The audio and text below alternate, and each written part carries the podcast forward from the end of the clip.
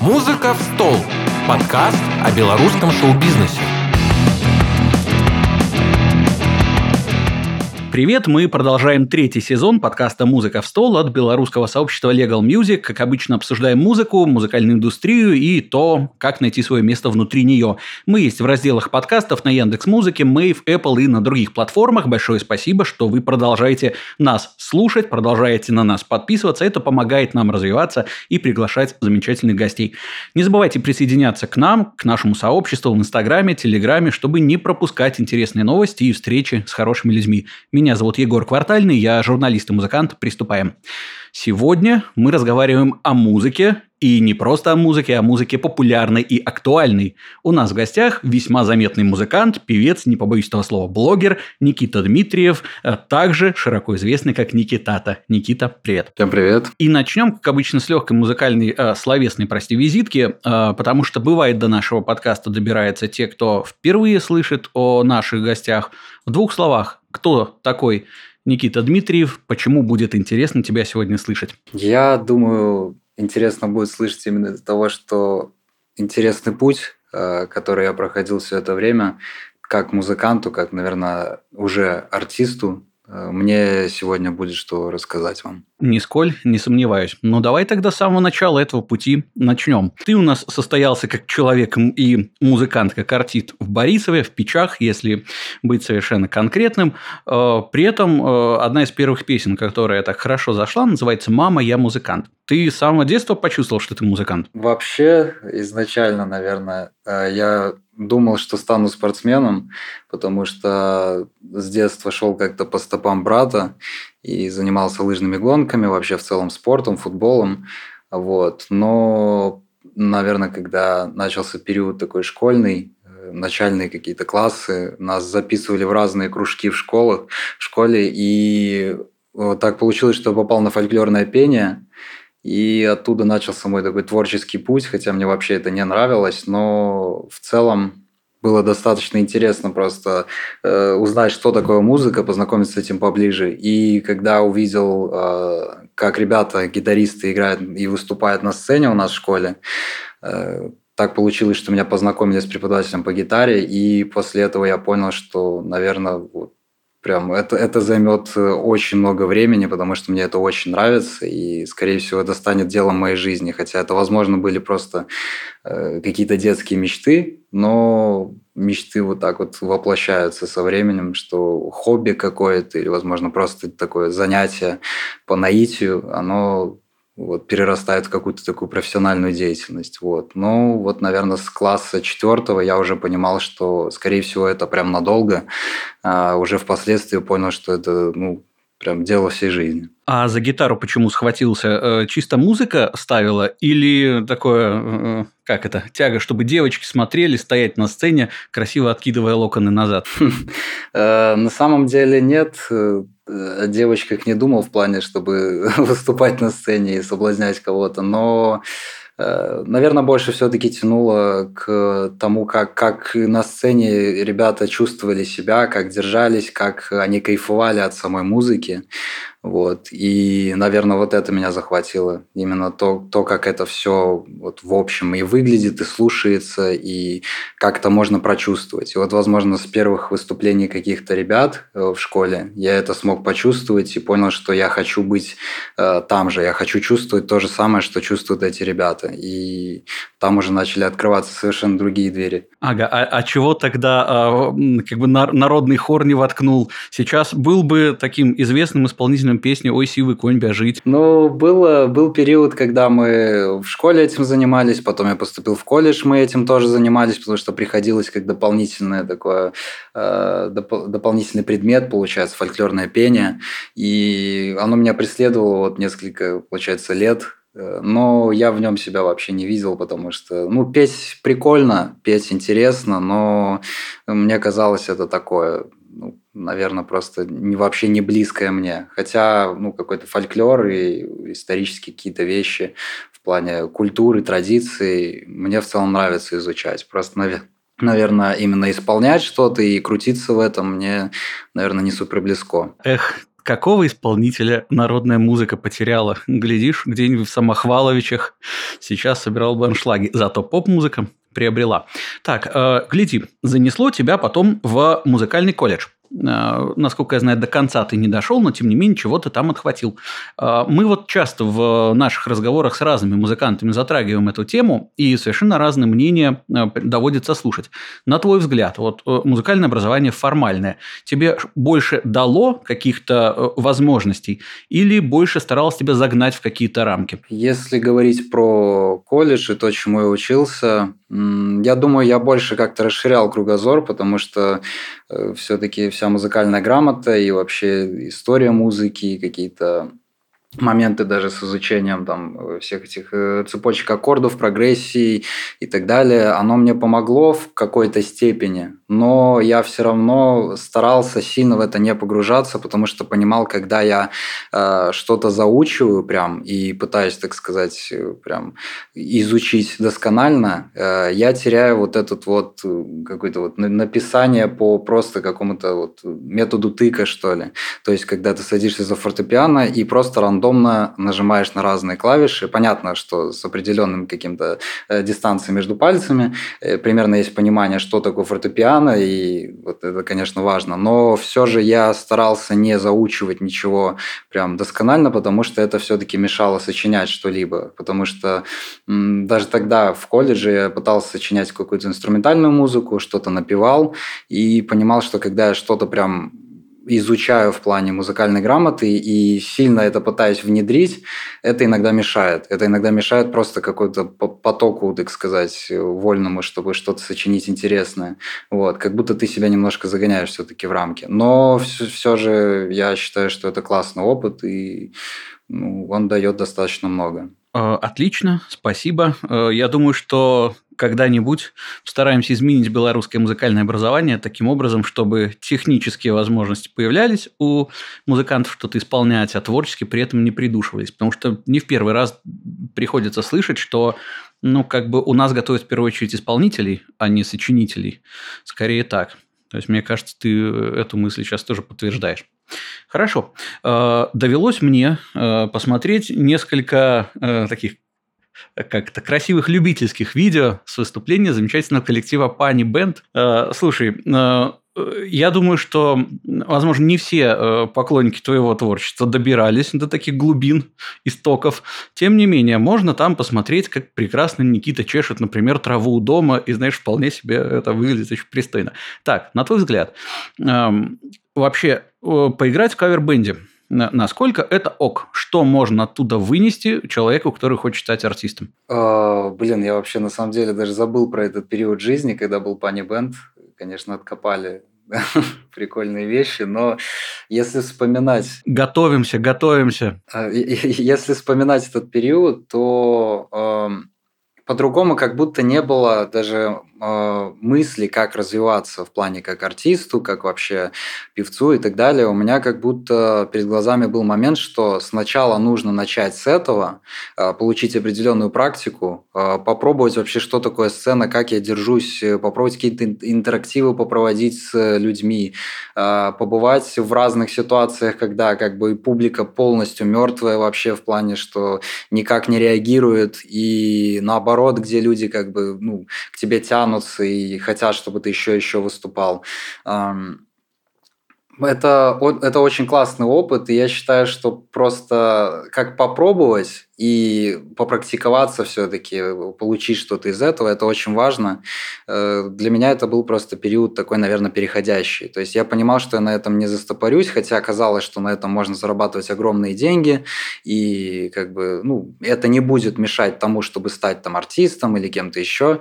Э, но как только пошла какая-то деятельность э, в плане того, что я сочиняю что-то, в плане того, что я пытаюсь как-то двигать свой проект, я понял, что все-таки это морально тянет очень сильно вниз вниз, потому что э, ты пытаешься делать что-то очень классное, создаешь контент, э, э, пытаешься сделать из себя, так сказать, ну, такую звезду более-менее, вот, но в то же время ты приходишь вечером в кабак какой-то или в бар, вы играете, э, за копейки в основном, потому что мы за большие деньги не играли. И отдаешь очень много сил, эмоций, и в то же время ну, публика не дает тебе этого обратно, потому что люди приходят просто там, условно выпить, э, посидеть, э, посмотреть на тебя, и вообще никаких эмоций порой вообще не выдавали. То есть, возможно, да, то, что мы были еще неопытные и молодые, юные, и не могли дать того, что хочет публика, там, условно, ребят там за 30, за 40, там еще были ребята, вот. Но все же как бы это сильно выматывало, и я сделал выбор тогда, что, ну, я с этим заканчиваю и рискну все-таки все поставить на кон вот своего проекта, вот. Но за этот опыт я, конечно, тоже благодарен, потому что, ну, как минимум научился держаться на сцене, понял, что такое сцена и раскрепостился. Это вот точно так. Слушай, а как ты думаешь, почему тогда многие э, музыканты залипают навсегда в кавербендах? Э, есть уйма примеров, когда люди делали что-то свое очень активно, старались себя продвигать, а потом так, ну ладно, включим в программу два кавера, а так, у вас свадьба, ну давайте мы сыграем отделение свое, отделение чужое, и все. И потом смотришь через 2-3 года, и э, нет уже группы, есть уже кавербенд. То есть это от нехватки какой-то энергии делать свое, или это более простой путь для того, чтобы денежку зашибать. Вот. Почему многие залипают, а ты не залип и решил двигаться дальше? Э, ну, я помню своих ребят, знакомых, которые прям кайфовали от этого. То есть э, они периодически что-то писали свое, но но они говорили, что мне кайфово, допустим, ездить э, по корпоративам, мне кайфово выступать в барах, я заряжаюсь, не знаю, мне нравится каверы петь, потому что я вот, допустим, тоже начинал с каверов. Первый там свой сольный концерт я делал там э, две своих песни, все остальные там каверы, каверы на Макса Коржа, там Тима Белорусских, остальные популярные песни, которые могли быть там. Вот. А, мне нравилось петь каверы, но все-таки я сделал выбор в пользу там того, что вот хочу все-таки авторски писать.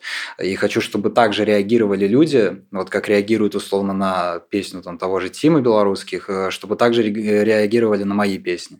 Вот. А ребята просто есть, которые, которым это прям нравится, а есть ребята, которые, ну, к сожалению, не могут просто реализоваться до конца. Либо не хватает какой-то, я не скажу даже таланта, возможно, просто упорства и терпения к тому, что, ну, все-таки есть периоды, когда ты пишешь в стол и, словно, выпускаешь что-то, это не слушают, и я это проходил очень много раз, очень много лет. И Просто нужно этот период перебороть и пройти дальше, и все-таки гнуть свою линию дальше. Вот что важно, не отступаться просто.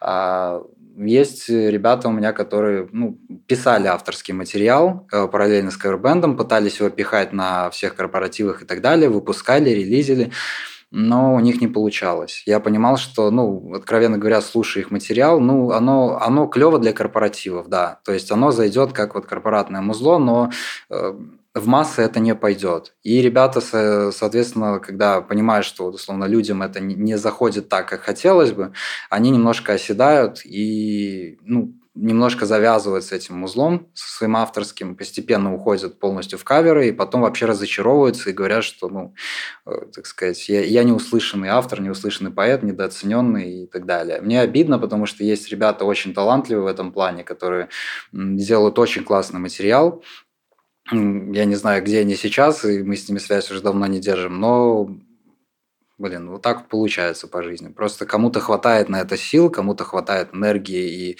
идей, чтобы воплотить все это, так сказать, в какое-то свое дело, в свой материал. Кто-то вот остается на каверах. И, ну, в целом это тоже путь. Просто кто-то, возможно, потом живет с мыслью того, что не реализовался и жалеет об этом. Вот. И я просто в тот момент выбрал, что, ну, я точно не хочу жалеть.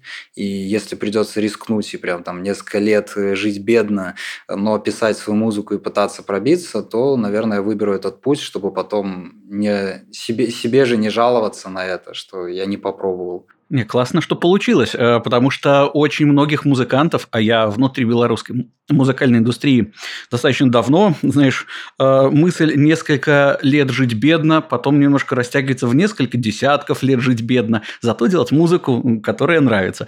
Э, потому что музыка же тоже разная бывает, и емкость как бы слушателей, которые на эту музыку могут прийти, тоже разная.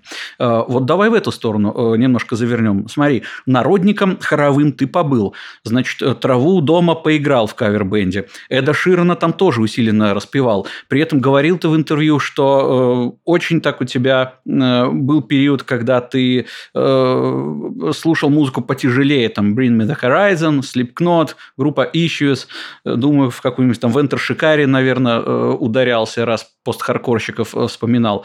А почему э, при этом свой проект ты начал делать ну, как бы не похожим на все то, что вот как бы у тебя в бэкграунде было. Почему именно такая достаточно легкая, светлая поп-музыка, ну, по крайней мере, если говорить о том, с чего ты начинал, с чем ты завирусился? Я очень долго был в, так сказать, тусовке ребят, и до сих пор периодически в ней нахожусь, э, так сказать, от случая к случаю, где мы общаемся, где мы там встречаемся и так далее. Ребята, которые топят э, за конкретное музло вот, в одном направлении. И я рос на том, что ты слушаешь там условно хардкор какой-нибудь, ты слушаешь э, тяжелый металл там и так далее.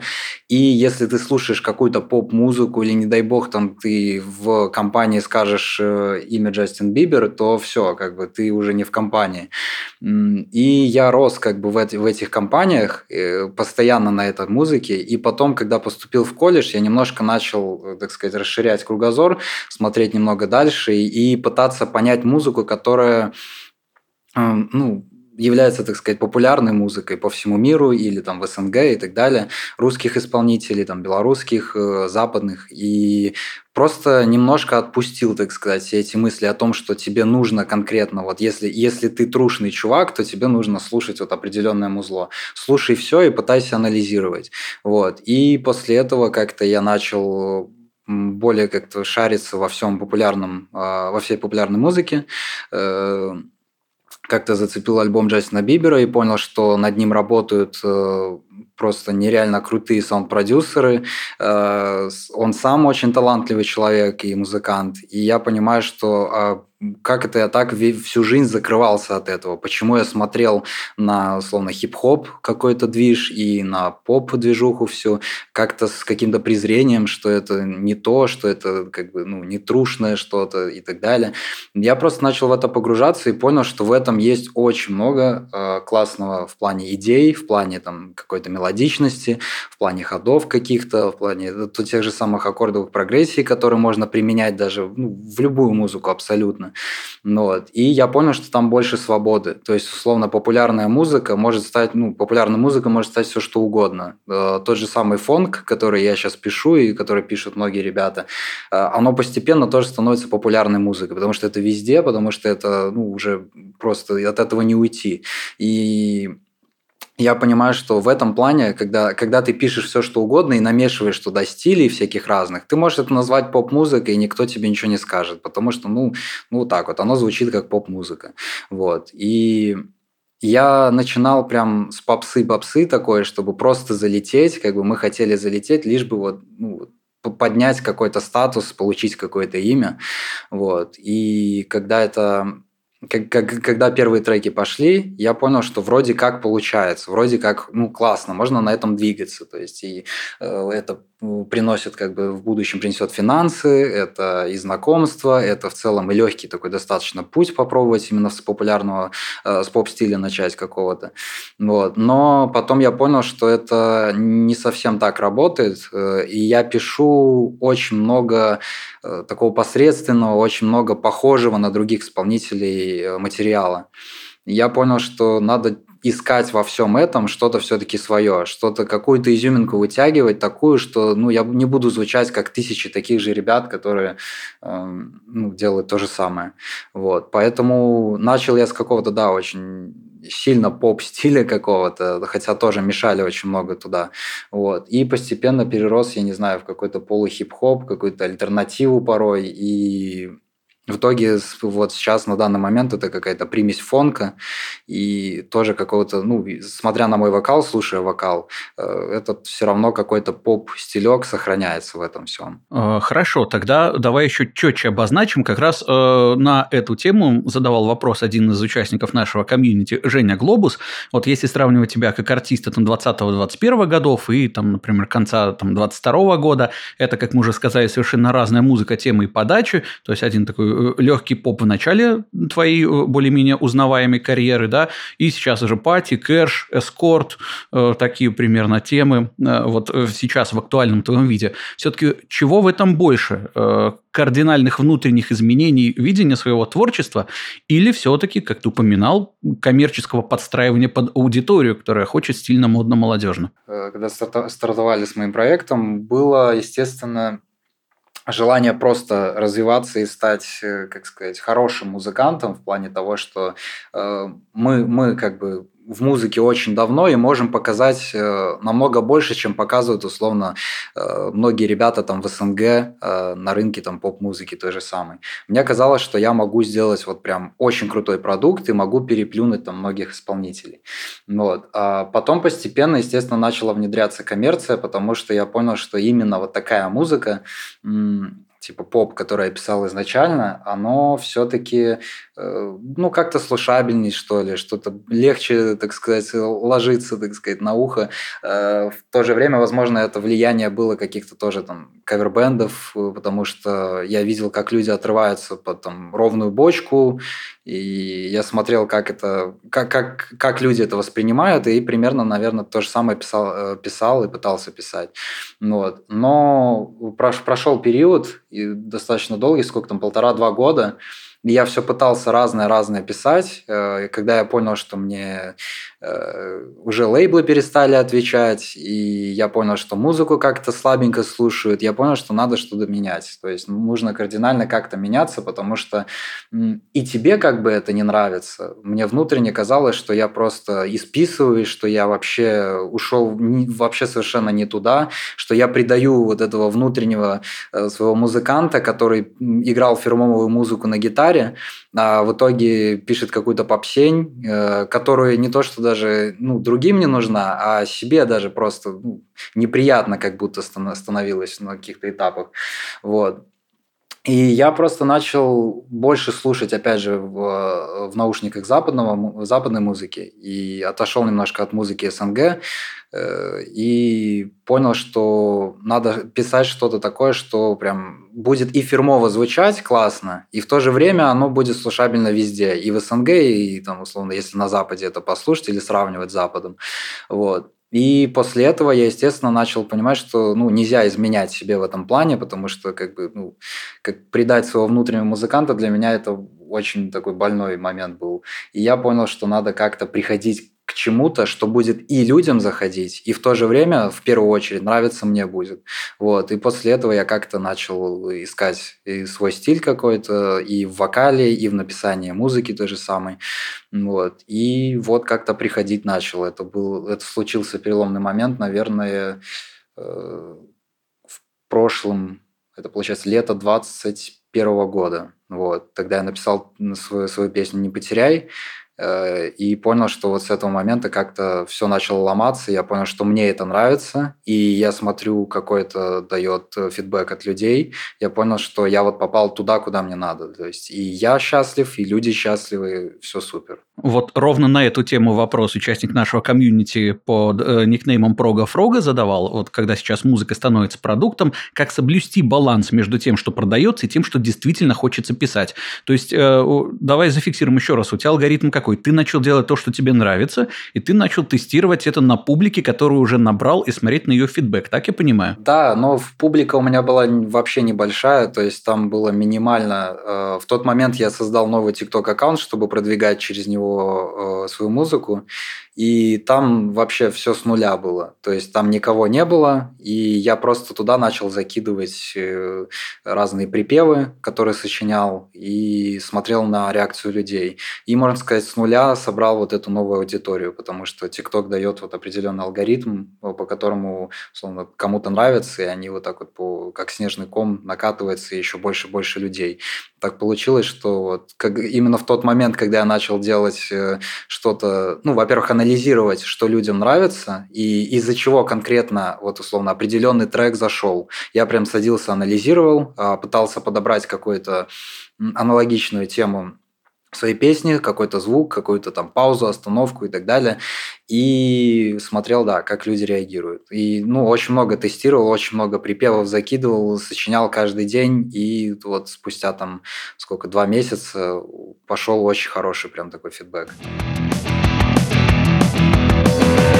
Хорошо, раз мы добрались до ТикТока, давай поговорим и о нем. Значит, э, вообще ТикТок для музыканта, насколько это важная, полезная, актуальная э, сеть, э, и можно ли там быть прям музыкантом, а не блогером. Да, точно можно, и, мне кажется, нужно, если хочешь э, продвигать свою музыку бесплатно и очень быстро проверять, э, насколько она заходит вообще, насколько она потенциально продаваемая. Э, TikTok – это первая платформа, которая помогает в этом, ну, потому что я благодаря ТикТоку, можно сказать, и вырос, и всю свою аудиторию получил благодаря ТикТоку. И очень много артистов э, из Запада и ребята, которые вообще в целом там турят постоянно, у них нет времени, они все равно периодически их менеджеры заставляют прям э, снимать тиктоки, потому что, ну, это классный вброс в медиа пространство себя же. То есть э, какой-нибудь тот же самый Эд Ширен, его просто менеджер подснимет, как он сидит там за столом, или Эд Ширен снимет там реакцию на какое-то видео под свою песню, и все, и это набирает там пару миллионов просмотров, а то и десятки миллионов. И это как поддержание медийки своей, поддержание, так сказать, в медиапространстве себя как персоны. И это бесплатно абсолютно. Плюс еще ТикТок э, большим исполнителям помогает, как бы предлагает всякие условия работать чаще, выкладывать видео, они им дают больше охватов. То есть, ну, тут все как-то вин-вин так получается для ТикТока и для артиста. Вот, поэтому, ну, мне кажется, это точно важно. Если, если не хочешь вкладываться там э, сотнями долларов в таргеты и, не знаю, там, нанимать СММщиков, все можно сделать самому через ТикТок. Просто прошерудить его буквально там неделю-две, и уже можно какие-то выводы сделать, как туда, э, так сказать, интегрировать себя и свою музыку, как туда привнести что-то и получить свою первую аудиторию. Поэтому мне кажется, да не кажется, я точно уверен, что вот ТикТок это прям ну, очень важный такой инструмент. Хорошо, вот я посмотрел, как ты работаешь, по крайней мере, сейчас в ТикТоке, и я вижу, что у тебя такой способ. Ты э, берешь э, из актуального трека какую-нибудь часть, какой-нибудь припев, например, и прям максимально прокачиваешь, продавливаешь э, этот фрагмент. У тебя там десятки видео с одним и тем же отрывком, по-разному как-то ты их обыгрываешь, да, там ускоряешь, замедляешь, сам что-то напиваешь, какие-то реакции свои же туда добавляешь. В общем, такой я вижу у тебя формат. Какие, на твой взгляд, еще форматы продвижения в ТикТоке могут быть актуальны для музыкантов? Ну, вообще, в идеале просто смотреть за другими ребятами, которые делают то же самое, тоже музыканты. А даже у блогеров обычных можно брать тоже идеи какие-то, как они, э, условно, снимают какие-то тренды, какие-то э, просто интересные или прикольные видосы под э, какие-то песни. А, так обычно я смотрю за артистами, и в основном за западными, как они это все делают. Э, классный, классный контент получается, когда ты делаешь это все очень в таком live режиме, то есть поставил камеру и включил там на колонках условно кусочек своего трека. И можешь сидеть подпевать или просто, не знаю, кайфовать под него, просто улыбаться, подпевать немножко. И люди почему-то вот за этим тянутся. То есть есть такой момент, что вот, вот именно live такой контент – это очень такой цепляющий и крутой контент. Поэтому очень много способов. Просто я, опять же, для себя какие-то методики взял, и ну, пока что постоянно нахожусь вот в таком поиске еще каких-то новых. Вот. Но их очень много, и можно все это найти у разных других музыкантов. Они все сейчас продвигаются, все с ними работают, разные там СММщики тоже, и менеджеры их помогают, как правильно снять, как лучше снять. Вот. Так что там ну, множество, на самом деле, вариантов, как можно продвигать именно свою музыку. А, ну вот смотри, музыкантов э, десятки тысяч, если не сказать миллионов э, по всему миру, и каждый старается продвинуться, каждый старается написать хит и вообще э, засветиться. А при этом получается, ну, там у небольшого процента, скажем откровенно. Вот э, ты когда-нибудь анализировал, почему у тебя получилось? Э, вот из всего того, что ты рассказываешь, в общем, нет ничего такого, что не может сделать любой из музыкантов. При этом понятно, что ну, как бы знаем мы далеко не всех э, из тех, кто приходит в ТикТок. Вот думал ты, почему э, вот именно за тебя зацепился глаз и ухо очень большого количества людей? Я верю на самом деле в такую вещь, что если ты э, сам э, внутренне ощущаешь, что ты можешь дать что-то очень классное, и именно тебя должны заметить. Вот я с таким настроем шел в свой проект и начинал его. Я понимал, что у меня за плечами очень много опыта, очень много переигранного музла, э, очень много каверов спетых, очень много своего материала написанного, даже пускай инструментального было а, очень много наслушанности. И я понимал, что все это я могу э, привнести в мир музыки с помощью там, своего проекта и, и вокального проекта именно, чтобы я мог стать чем-то больше, чем, там, условно, преподаватель по гитаре или там просто гитарист в какой-то группе. Я понимал просто, что ну, я могу, я могу, я чувствую, что я могу дать э, ну, в, в, в этот мир музыки что-то что очень крутое. И, наверное, из вот такой этой начальной мотивации, какого-то вдохновения внутреннего и веры в себя, э, все и начинается. То есть она мне не давала, вот эта вера не давала мне м, в каких-то моментах опустить руки, вообще отойти от дел, так сказать, потому что очень много чего не получалось, очень много отказов получал от лейблов, э, очень много демок, которые закидывал в ТикТок, они вообще не заходили. То есть, ну, был просто ноль какое-то время. Но все равно внутреннее чувство того, что ты можешь, то, что ты вот, вот в тебе что-то есть особенное, в тебе есть изюминка. Я вот это чувствовал. То есть я, возможно, себе просто это как-то навязал, но это работает почему-то. То есть вот насколько ты внутренне уверен в себе, настолько люди э, как будто тебе и готовы, тебя и готовы слушать, за тобой готовы идти. Ну, вот. Поэтому, наверное, какая-то внутренняя уверенность, но она тоже не, из, из ниоткуда не могла взяться. То есть это все определенно подкреплено действиями, которые я выполнял на протяжении там сколько, 10 лет, сколько занимался гитарой, э, сколько писал музыку разную, сколько выступал, и это все накапливалось, накапливалось, и я понимал, что эта вера вот она крепнет, крепнет и крепнет. Вот. Поэтому мне кажется, вот этот вот такой краеугольный камень во всем это то, что ты внутренне уверен и знаешь, что ты можешь дать что-то э, так сказать, музыка, в мир музыки. Поэтому, э, наверное, вот этот навык нужно прокачать вот, первоначально. Роскошно. Слушай, а как его прокачивать? Какие есть способы? Ты говоришь, что это все из ниоткуда не берется.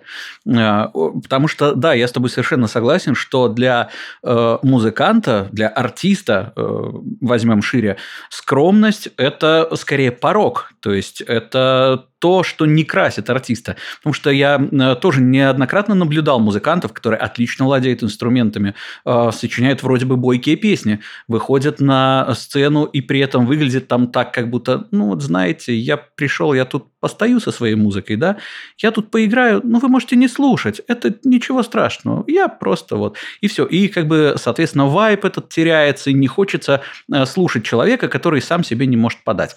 На чем э, должна стоять эта уверенность в себе? Можешь на своем примере. Вот ты рассказал большой опыт, да, владения инструментами, понимание примерно законов э, музыкальной индустрии. Э, что еще нужно, на твой взгляд, знать? Ну вот э, ты описывал человека скромного, так сказать, который приходит со своей музыкой и говорит, можете слушать, не слушать. Я был таким же вот в в кавербенде. Я был таким же, когда начинал писать музыку, потому что мне всегда как будто не знаю, откуда это идет, возможно, из детства откуда-то, что ну, тебя ну, не суйся, тебя не, не, не хотят слышать здесь, твое мнение здесь как бы ну, особо не, не котируется. И вот я всегда очень скромен был, и до сих пор у меня это сохраняется, что, словно, у меня есть знакомые, друзья, которые могут прийти и сказать, вот мой трек, слушай, и просто сидят и слушают, кайфуют от него, я такой, да, клево. Я прям восхищаюсь такими людьми, которые могут прийти, просто включить и сказать, вот, зацени, пожалуйста, мой трек, и не боятся, не стесняются ничего. А мне как будто кажется, что, блин, вот это лишнее, не знаю, как-то мне не очень.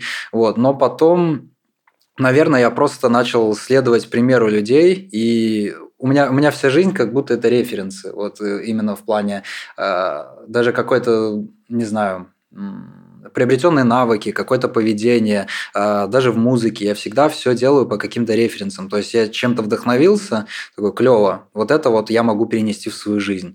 И вот ровно так же по какому-то внутреннему этому состоянию, вот этой вере в себя, если говорить, возвращаться к ней, то Я просто смотрел на других артистов, э, условно, на поп даже артистов, там того же Бибера или Эд Ширана, еще кого-то. Я смотрел на них, и я, я понимаю, что, блин, я хочу так же. Я хочу так же, я... а почему я не могу быть так же? Ну что, они родились, условно, там кто-то в Америке, кто-то в Англии, и от этого они круче меня, условно, становятся. Нет, я же тоже так же могу. И я очень сильно ими вдохновлялся, я понимал, что где-то я могу их копировать, где-то еще что-то, какую-то фишечку перенять. И это постепенно складывалось в какую-то такую уверенность э, в плане того, что ну, я, я тоже могу так же, я тоже могу так же, но только по-своему, со своими какими-то загонами, со своими идеями и так далее.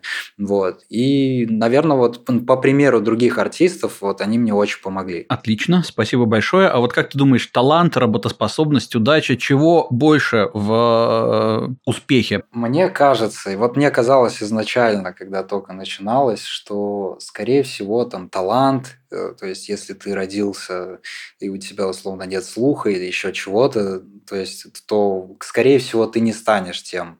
А, понятно, что шансы у талантливых людей там в разы выше, но э, работоспособность все-таки, я просто сколько людей видел и примеров в интернете, и у артистов разных, э, сколько ребят просто из нуля, из бедных семей или вообще в целом без возможности какой-то там инструменты покупать, заниматься музыкой, они все равно доходили до этой точки, где они становятся там, словно, одним из самых прослушиваемых артистов там мира или СНГ того же. Вот. И я понимаю, что, блин, все-таки работоспособность. То есть втопить просто в один момент и взять это терпение, взять время, дать себе время, точнее, на то, чтобы и э, провалиться где-то, где-то опять влезть, так сказать, на пьедестал, опять упасть с него. То есть на все нужно время, и вот это вот терпение с работоспособностью в миксе, оно вот вот дает тебе, мне кажется, вот этот тот самый успех. И он, наверное, будет намного сочнее, чем нежели ты талантливый, и у тебя все сразу же с лету получается. А новый э, успех, каждый небольшой успех повышает уверенность в себе, и получается такой снежный ком. Отлично. Вот э, начинаем раскладывать историю успеха на составляющие. В общем, музыканты молодые, кто нас слушает, берите, пользуйтесь. Ура. Так, Давай завернем э, в сторону референсов. Ты говорил э, о них буквально недавно, о том, что ты слушаешь, на что ты ориентируешься. Э, вот смотри, я когда послушал песню «Мама, я музыкант», чисто по настроению она для меня как бы оказалось похоже, например, на Макса Коржа «Жить в кайф», потому что и там, и там такой вызов да, э, устоявшейся системе, э, родителям, что, мол, вот все-таки я буду тем, э, кто я есть. И при этом слышал я байку, что Макс Корж стал первым человеком, который получил флаер о твоем концерте. Да? Во-первых, во-первых, как так вышло, а во-вторых, действительно, давай разберемся от том, на кого ты ориентируешься? Во-первых, я никогда не приводил аналогию с коржом, но это очень прикольно. На самом деле, это очень, да, похожие, так сказать, по тематике треки. Я как-то даже не задумывался об этом. А, Макс Корж, он до сих пор, наверное, является моим таким одним из вдохновителей. Э, во-первых, для, для меня какая-то гордость, что это человек, который знает э, очень много людей, и не только в СНГ, и у него концерты там могут быть по всему миру, и это человек с Беларуси, и словно я был на его концерте, я с ним виделся лично, это какой-то такой прям еще больше заряд для меня. В один момент э, я просто очень сильно э, начал его слушать, прям, э, не знаю, как-то вдохновился его историей, потом еще песни все переслушал, в текста как-то начал погружаться. Эм, и у нас намечался первый наш концерт, где мы как раз-таки пели каверы на Тиму Белорусских, на Коржа, и туда всунули две свои песни. То есть это был концерт вот типа мой сольный, но так как у нас не было достаточно материала, мы решили вот как бы размешать это все каверами. Плюс еще как бы привлечь народ, когда там условно на флайере написано, что там Макс Корж, там лучшие хиты и так далее, люди охотнее идут туда, тем более там бесплатная движуха. Вот. И мы распечатали эти флайеры, я ехал к другу тогда, он живет за Минском. Я приехал тогда с Борисова до электрички, я пришел на вокзал и на остановке стоял, ждал маршрутку как раз-таки к нему. Э, стоял в очереди, я вижу парень, похожий на, а, на Коржа. Я сначала думал, что, ну, наверное, показалось, потому что, ну, вряд ли Корж будет стоять тут на остановке. Э, и как-то стою, присматриваюсь, присматриваюсь, отворачиваюсь, потом вижу, что и начинает идти ко мне, ну, в, в мою сторону, я понимаю, что он просто мимо начинает проходить, и я вижу все, лицо это, это точно корж. Я разворачиваюсь сразу же к женщине, которая сзади меня стояла, и говорю, я вот перед вами буду, я сейчас на минуту отойду. Я выбегаю с этой очереди, я бегу к нему, я понимаю, что ну вот есть шанс, как бы, а я очень в этом плане скромный, я бывает выбираю не подойти, чем подойти, а потом еще жалею, сижу там неделями. Вот. Но тут момент такой, что я понимаю, что, блин, через пару дней концерт, и тут как бы корж появляется, и я думаю, блин, это знак, ну надо что-то сделать, надо подойти поздороваться хотя бы. Вот. А я еще помню, что он не фотографируется, он как бы просто автограф раздает, у него такая политика, что вот не фотографируюсь, давайте лучше там распишусь вам. Вот. И я подбегаю, привет, Макс, типа, можно типа автограф взять? Он говорит, да, типа, я не фоткаюсь, говорит, давай распишусь. Вот. И я достаю этот флаер, который мы должны были раздавать, начать, и я, он на нем расписывается, я ему еще один даю, я говорю, вот, мы будем петь там, условно, на концерте, и будем как раз твои песни, каверы петь. Говорит, если что, приходи. Говорит, если, ну, типа, заинтересуешься или будет свободное время. Он что-то спросил про музыку, он спросил, какую музыку пишешь, а что, свои песни не поете и так далее, что-то посмеялся. Вот, короче, хорошо пообщались, его поблагодарил за музыку, и все, и он пошел тогда уже куда-то в свою сторону, а я поехал к другу. И все, я сижу, у меня тряска дикая, я сижу, понимаю, что первый человек, который получил флайер на концерт, это был Корж, и это для меня как знак такой был, что я вот правильно все делаю, у меня по жизни всегда такие совпадения, если бывают, я понимаю, что я двигаюсь правильно.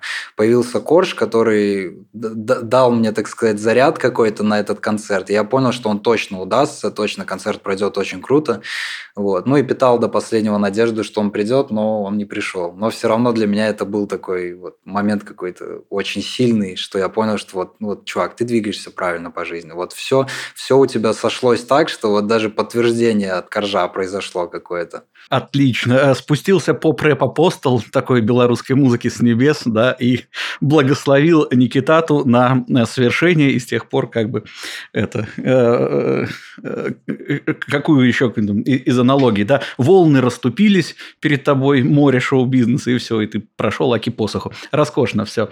Разобрались. Давай еще про референс поговорим. А, ты говоришь, что слушаешь в основном западную музыку. А, значит, как ты думаешь, учитывая, что, как правило, западная музыка эм, ну, такую э, музыку восточноевропейского региона, скажем так, э, как правило, обгоняет.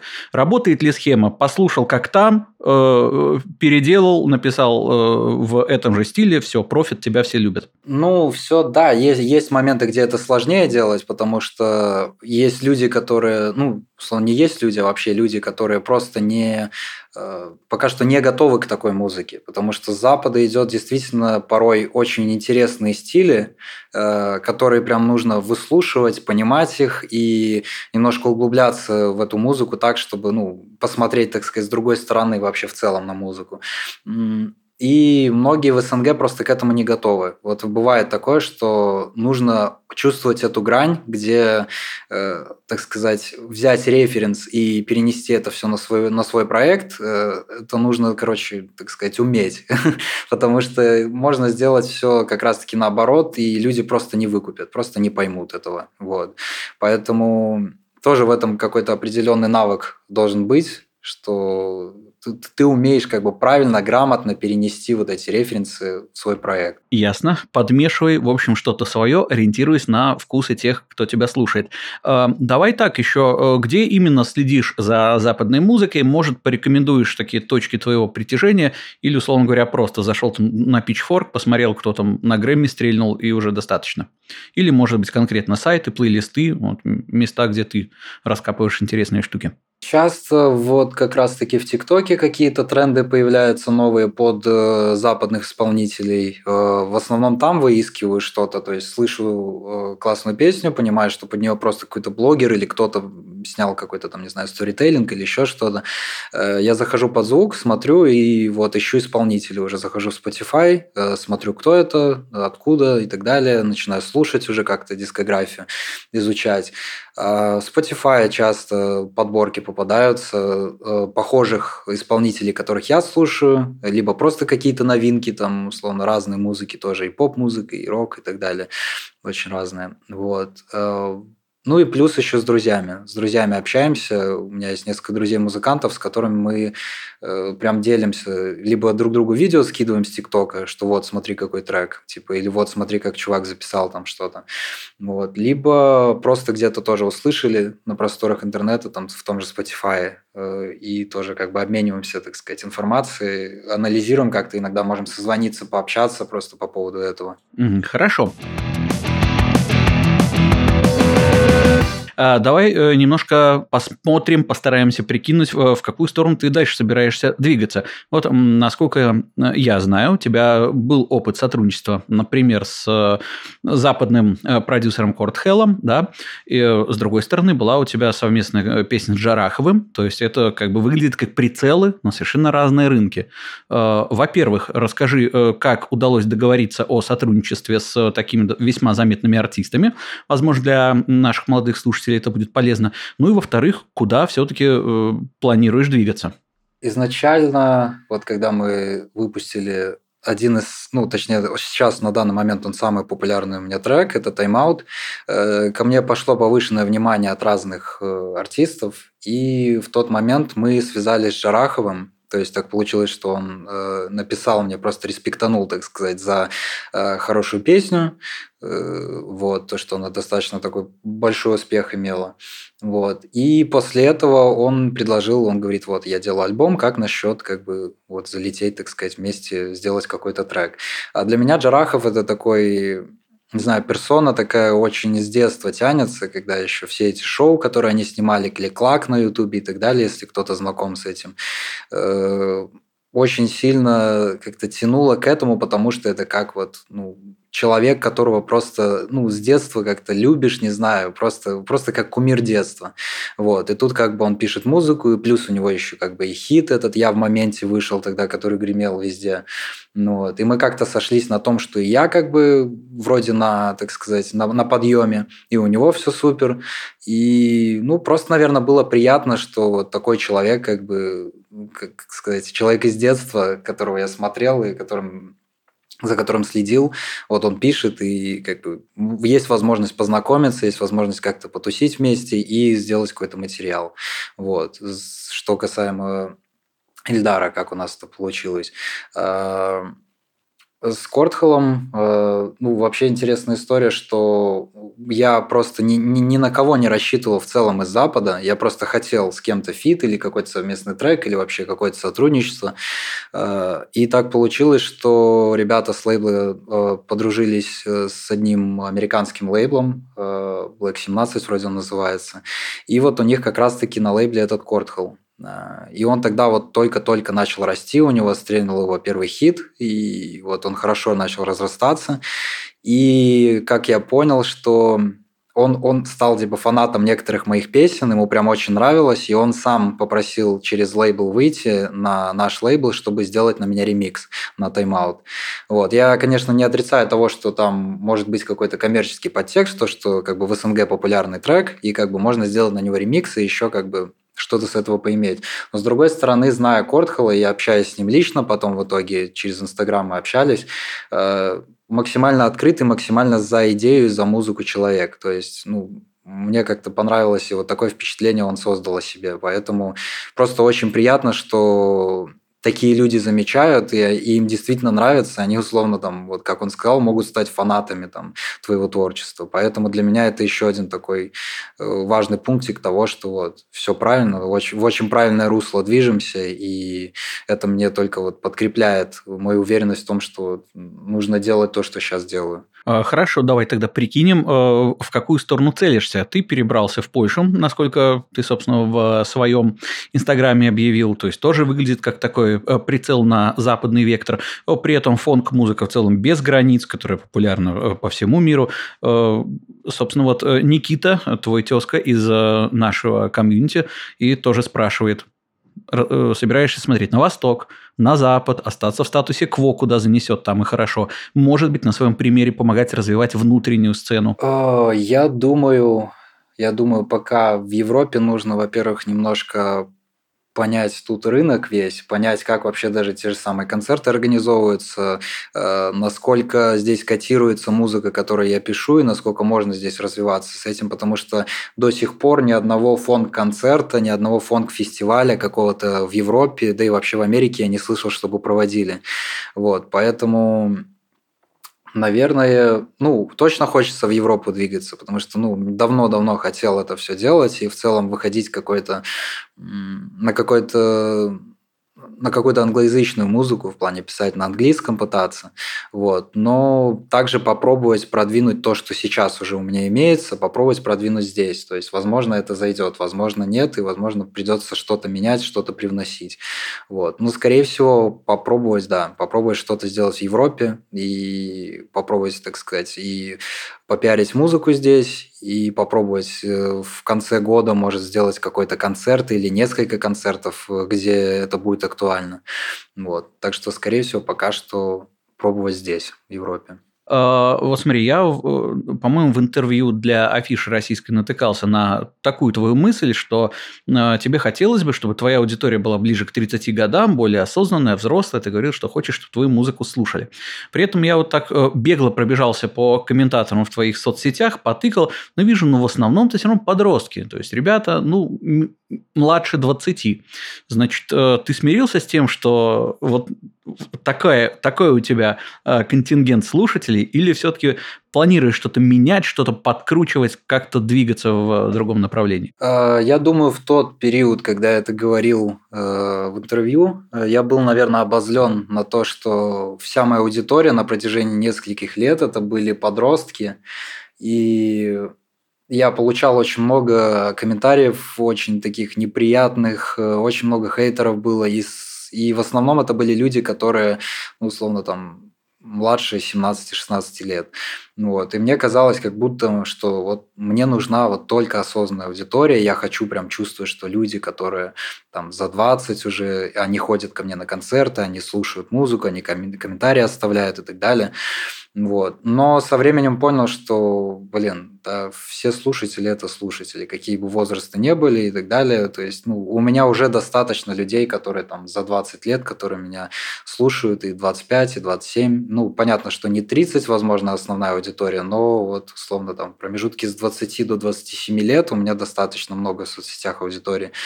Вот. Но сейчас, наверное, как-то просто подуспокоился и понял, что ну, надо учиться работать со всеми аудиториями. То есть, какая бы аудитория ни была, то есть, ну, они же все равно слушают. Очень много э, людей, которые хотят ходить на концерты, и неважно, сколько им лет. И как, наверное, спокойнее начал к этому относиться и понял, что надо вот надо крутиться как есть. Хорошо. В общем, э, если что, мне 33, Никита, жду песню для меня. Вот, жду. Все, с сегодняшнего дня начинаю. Ну, смотри, мы час э, говорим и говорим на одном языке. Ну, у тебя подвешен язык, э, ты достаточно бодро, активно э, говоришь и неплохо мыслишь. То есть, я думаю, что ты можешь покрывать гораздо большую э, аудиторию. Вот, так что чего тебе, собственно говоря, и желаю. Вот. Э, буду следить явно с нетерпением и с ожиданием э, за тем, что у тебя будет дальше в карьере происходить. Так, э, ну и давай тогда, вот мы уже к часу разговора подходим, а это для нас обычно такая точка решающая, стараемся сильно не перебирать за это время. В общем, давай в двух словах о том, как не потерять силы, веру в себя, настроение в наше непростое время. Как сделать так, чтобы у тебя была энергия творить, развиваться, создавать? Как, наверное, вытащил э, несколько инсайдов со своего опыта, могу сказать, что при любых обстоятельствах, что бы вообще вокруг не творилось, э, всегда нужно взять, э, во-первых, время, время себе дать на то, чтобы не давить на себя, не, так сказать, внутренне не насиловать себя по эмоциям и так далее. Дать себе время остыть, дать себе время подумать, но в то же время оперативно, а, через пару дней, условно, неделю, включаться в работу и делать свое дело. Потому что это единственное, наверное, что меня спасло за последние, за последние там, пару месяцев, за год последний, это когда ты просто включаешься в процесс работы и делаешь то, что умеешь, то, что любишь. Э, окружаешь себя людьми правильными, правильными я в плане того, кто э, дает тебе взаимную энергию, которую ты можешь, э, которую ты можешь, так сказать, восполнять себя, э, и, соответственно, тебе будет э, также хорошо давать ее обратно этим людям. Окружать себя близкими, окружать себя теми, кто поддерживает. И, наверное, да, наверное, просто работать, переключаться, уметь э, фокусироваться на все-таки хороших каких-то вещах, потому что их достаточно много, несмотря на все, что э, на все плохое, что может происходить вокруг. Вот, поэтому продолжать жить, наверное, продолжать жить и верить в то, что все в любом случае к лучшему приведет. Со временем, пускай не сейчас, но точно придет. Ну что же, э, как бы вещи достаточно простые, но от этого не менее понятные и приятные. Окружайте себя хорошими людьми, верьте в себя, любите то, что вы делаете, и делайте то, что вы любите. И все у нас с вами будет хорошо. Спасибо большое. С нами сегодня был Никита Дмитриев, он же Никитата. Спасибо за классный разговор. Да, спасибо вам. Роскошно. Это был подкаст «Музыка в стол» от сообщества Legal Music. Оставайтесь с нами. У нас будет еще много хороших встреч с хорошими людьми. Слушайте нас, подписывайтесь на нас. Будем вместе, будем делать музыку лучше, и, я надеюсь, жизнь лучше. Всем спасибо. Пока-пока.